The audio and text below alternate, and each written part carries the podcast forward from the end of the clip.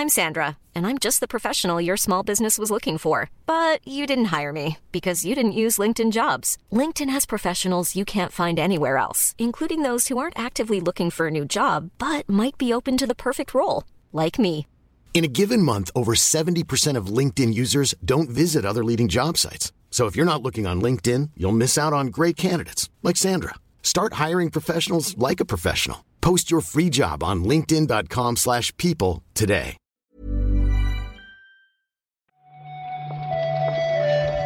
Buenos días, bienvenidas, bienvenidos a esta nueva recarga activa. Estrenamos mes, hoy es 1 de julio, hoy es jueves y vamos a hablar de jueguicos, como siempre, con Marta. ¿Qué tal Marta? ¿Cómo estás? Bien, Pep, ¿a ti no te huele el aire ya a vacaciones? Demasiado, a mí me, me huele el aire a calor. Estoy, estoy, sigo muy mal con esto.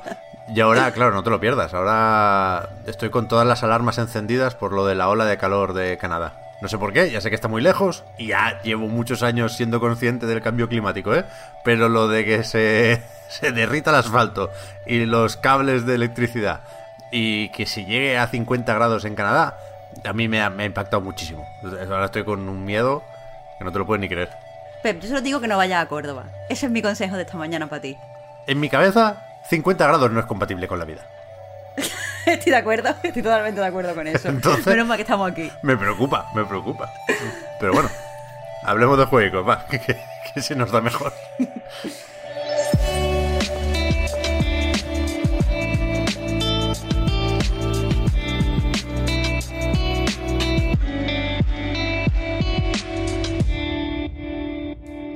Empezamos con una noticia que es, de hecho, de ayer por la mañana y que no entró por los pelos, ¿eh? Cuando acabamos de grabar nos preguntó Víctor, hostia, ¿habéis visto lo de Silent Hill? Y nosotros, no, justo hemos acabado ahora.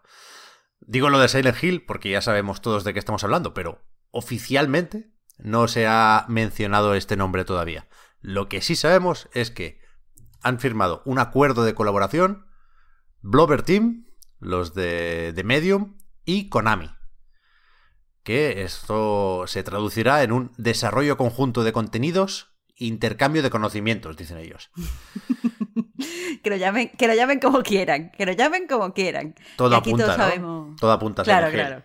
Aquí sabemos de qué se trata y a ver, eh, aunque es una noticia súper importante, eh, tampoco creo que sea súper sorprendente, en el sentido en que ya de Medium olía lo que olía y que si, si recordamos bien, eh, el CEO o el fundador de Blover Team ya había dicho eh, hace cuatro meses que estaban trabajando en otra IP de terror y que era un juego muy famoso y que quedaba poquísimo para anunciarlo.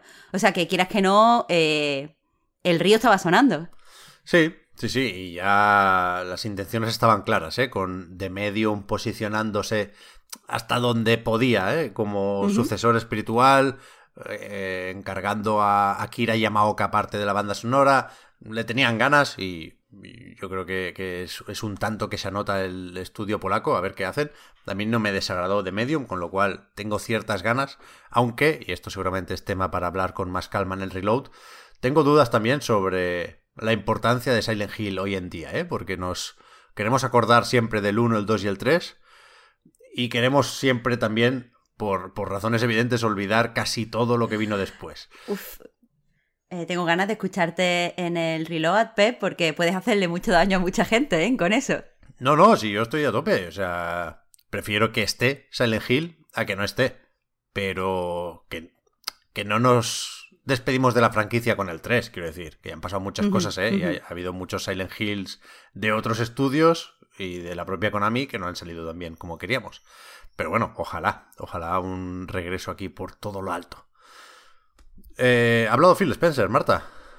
¿Cómo, es, cómo es eso? Sube el pan, ¿no? Cuando, cuando el Head of Xbox concede una entrevista o en este caso se pasa por un podcast, uno de IGN en medio especial porque era el programa 500 y tal, pero ha hablado más o menos de lo de siempre, también de lo que le preguntan, ¿eh? Compras de estudios y Game Pass. Sí, a ver, eh, se ha pasado como para repasar los 20 años de, de Xbox.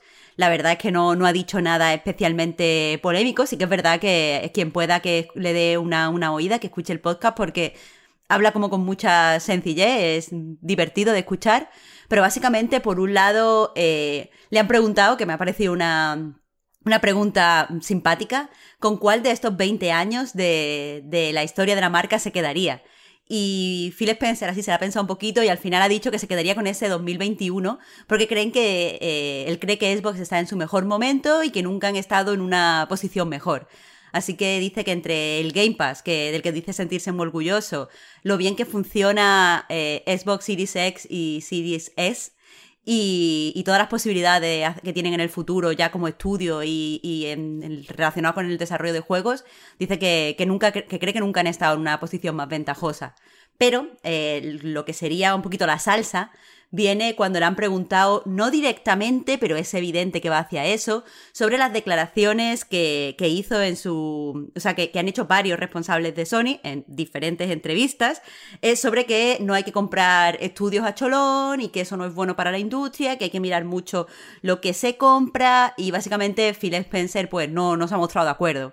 Él ha dicho que la compra de estudios es algo como sano, que refleja que la industria va bien, y que en realidad eh, comprar un estudio lo que hace es validar su trabajo y su trayectoria y darle la oportunidad de crear eh, juegos diferentes. Y básicamente ha dicho que no, no es que quieran hacer como un emporio, pero que sí van a comprar los estudios que les interese, porque está bien darle, darle esa oportunidad, de que no se le puede decir a un, empresario que crea un estudio, oye, porque tú lo has creado y has crecido de forma independiente, ahora no te tienes que dejar comprar. Él dice que eso es eh, ser corto de miras. Y por último, le han preguntado así cuál es el, juego de los próximos exclusivos que van a lanzar que más le motiva. Se ha mojado y ha dicho que es el Abowet, el próximo de Obsidian. yo, diría Fable, pero no me lo han preguntado a mí. Quiero decir que me parece bien, que poco después de Fable vendría ya About. Me parece un buen juego en el que poner el punto de mira para la gente de Xbox. Y lo de los... lo ha dicho, dice de forma personal, que a lo mejor yo qué sé. Que no, no, a tope con About, ¿eh? Pero que lo de comprar estudios y tal, yo podría llegar a estar de acuerdo ¿eh? con lo que dice. A mí también me, me puede convencer con esto de que es una forma de validar el trabajo y la trayectoria de un estudio. Lo que pasa que no es lo mismo comprar, eh, yo qué sé, Compulsion o Double Fine que comprar Bethesda, evidentemente, ¿eh? Phil lo sabe también, pero bueno, a mí no me, no, no, me parece mal esto de, venderlo como una dinámica saludable de la industria. Supongo que en Housemark están muy contentos, Marta, porque les, les ha llegado un plus de estabilidad y seguramente también de dinero. Pero hay algunos indies que están enfadados con Sony. ¿eh? Ayer se habló bastante de esto. Sí, a ver, todo empezó en, en, Twitter, que es ahora donde sale la actualidad del videojuego, en el que, es cierto, es cierto, sí, sí, en donde un desarrollador llamado Ian Garner hizo un hilo hablando un poco, o sea, no mencionaba directamente a Sony, pero era evidentemente a Sony porque decía que era una tienda de una empresa de mucho éxito que no tenía el Game Pass, o sea, no se puede decir de otra forma, en el que básicamente pues criticaba eh, algunas políticas en relación a la tienda. El hilo se hizo muy viral, eh, pero a fin de cuentas, lo hemos estado hablando antes tú y yo, Pep, las críticas no son tan tan malas como, como podría suponer el ruido que hizo eh, el hilo. Yo aquí tengo la duda, y supongo que se ve distinto si eres desarrollador, ¿eh? Tengo la duda de hasta qué punto las exigencias de, de ese hilo tienen que ver con la tienda, con la plataforma o con la editora del juego, ¿no? Cada actor tiene unas responsabilidades distintas aquí, creo yo, pero dentro de lo que no deja de ser una rabieta, y así lo, presentaba, ¿eh? decía, voy a quemar puentes, pero me da igual porque tampoco los puedo usar. Eh, que, a favor de las rabietas siempre, ¿eh? suele salir información interesante de ahí. Sí hay cosas que me parecen claramente mal, ¿eh? como lo de que no puedas modificar el precio del juego sin tener que hablar con Sony. No puedes sumarte a promociones por tu cuenta o igualar rápidamente el precio que quieras poner, por ejemplo, en Steam, donde sí puedes modificar la etiqueta del precio cuando quieras. Y esa, esa necesidad de atención que no siempre se ve correspondida, ¿no? Es fácil imaginar, y de hecho conozco casos en los que ha pasado esto, de querer cambiar el precio, mandarle un mail a Sony para hacerlo y que no te lo respondan y que se te jodan un poco los planes, eso sí lo veo jodido. Lo demás, pues me gustaría debatirlo, la verdad. Se ha hablado mucho de lo de que te cobren 25.000 pavos por destacar el juego en la tienda. Pues como lo de poner una estantería especial para los fideos rápidos en el súper, no sé. Yo creo que las tiendas funcionan así. ¿Cómo de especial es esta tienda porque tiene asociada una plataforma tal cual? Ahí está la parte interesante del debate. Pero la verdad es que no, no tengo los datos suficientes como para debatir esto tanto como me gustaría. Pero me, parece interesante saber cómo funcionan estas cosas por dentro, ¿eh? que, sabemos lo del 30% y poquito más. Sí, al final la crítica eh, más, más eh, evidente, la que se sustrae a leer todo el hilo, es básicamente que es muy difícil eh, comunicarse con Sony. Ese es el problema. que no, no, te prestan la atención que deberían prestarte y básicamente pues cuando eres un, un desarrollador muy pequeño donde para ti las ventas en PS4 o PS5 son fundamentales, pues eso te hace eh, bastante daño. Pero sí, evidentemente, eh, establecer estos puentes y generar una comunicación rápida y fluida sí que es algo que debería a lo mejor hacer la editora. Así que, como siempre, eh, cada uno cuenta la feria como la vive. Y, bueno, habrá mil lecturas de lo mismo. Tenemos que recordar también a raíz de esto que las críticas hacia la eShop son ultra conocidas y tampoco, tampoco parece que funcione demasiado bien. Parece que, los desarrolladores indie no están, no terminan de encontrar una plataforma más allá de Steam que les deje estar a gusto. Ya, bueno, y seguro que buscando también encontramos críticas a, a Valve. ¿eh? Por supuesto. Y mira, hoy sí colamos una noticia de última hora, creo, porque la nota de prensa ha, llegado esta mañana. Ha presentado Chivik Studios Stories of Mara una novela visual episódica que, tendrá un primer capítulo gratuito. Eh, sí, no han dicho todavía la fecha de, lanzamiento, solo sabemos que el primer episodio, que va a ser gratuito y para PC, va a llegar próximamente, este mismo verano, y que va a contar pues una historia así como de corte costumbrista, pero ambientada en un universo fantástico tanto de Summer Mara como de Dayland. Por lo tanto, eh, Básicamente nos va a permitir conocer a algunos de los personajes secundarios que ya vimos en Summer Mara y nos va a, pues, a dejar a profundizar en el lore del universo. Esto no, a, mí personalmente me, gusta, no solo porque eh, los dibujos y las primeras imágenes que hemos visto son bastante bonitas, sino porque precisamente Summer Mara destacaba por su escritura y por la calidad de sus personajes, así que ver más en este sentido solo puede ser bueno. Mm, puede venir bien. Y yo creo que ya. No hemos dicho los juegos del Plus porque no solemos decirlos por aquí, pero bueno. Mm, a Black Tail Innocence en Play 5, Black Ops 4 en Play 4 y el WWE, este cartoon, no recuerdo el nombre, perdona, también en Play 4. Eh, yo voy a terminar el, a Black Tail Innocence, que lo dejé cerquita del final y me quiero preparar para el Requiem, así que a mí no me parece un mal mes. Si lo has jugado, pues seguramente sí te lo parecerá. Pero. Pero con esto sí que lo dejamos ya hasta mañana, ¿no, Marta? Que hay podcast reload en directo. Ahora dentro de un ratito en redes anunciamos la hora, pero vaya, está pendiente que, que se viene la mandanga típica de principios de mes con la novedad de que eh, pues cerramos la temporada. Ahí está. Esto será mañana, pero también, ya lo sabéis, habrá recarga activa, ¿eh? Así que seguimos atentos a la actualidad del videojuego. Gracias Marta por la recarga. Hasta mañana. Muchas gracias Pep. Hasta mañana.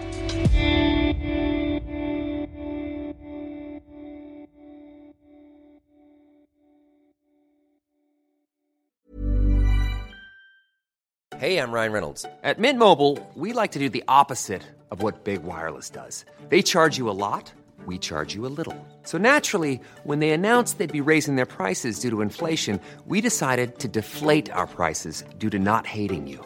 That's right. We're cutting the price of Mint Unlimited from $30 a month to just $15 a month. Give it a try at mintmobile.com slash switch. $45 upfront for three months plus taxes and fees. Promo for new customers for limited time. Unlimited more than 40 gigabytes per month. Slows. Full terms at mintmobile.com. Hi, I'm Daniel, founder of Pretty Litter. Did you know cats tend to hide symptoms of sickness and pain? I learned this the hard way after losing my cat, Gingy. So I created Pretty Litter, a health monitoring litter that helps detect early signs of illness by changing colors, saving you money and potentially your cat's life. Pretty Litter is veterinarian developed, and it's the easiest way to keep tabs on your fur baby's health right at home. Go to prettylitter.com and use code ACAST for 20% off your first order and a free cat toy. Terms and conditions apply. See site for details.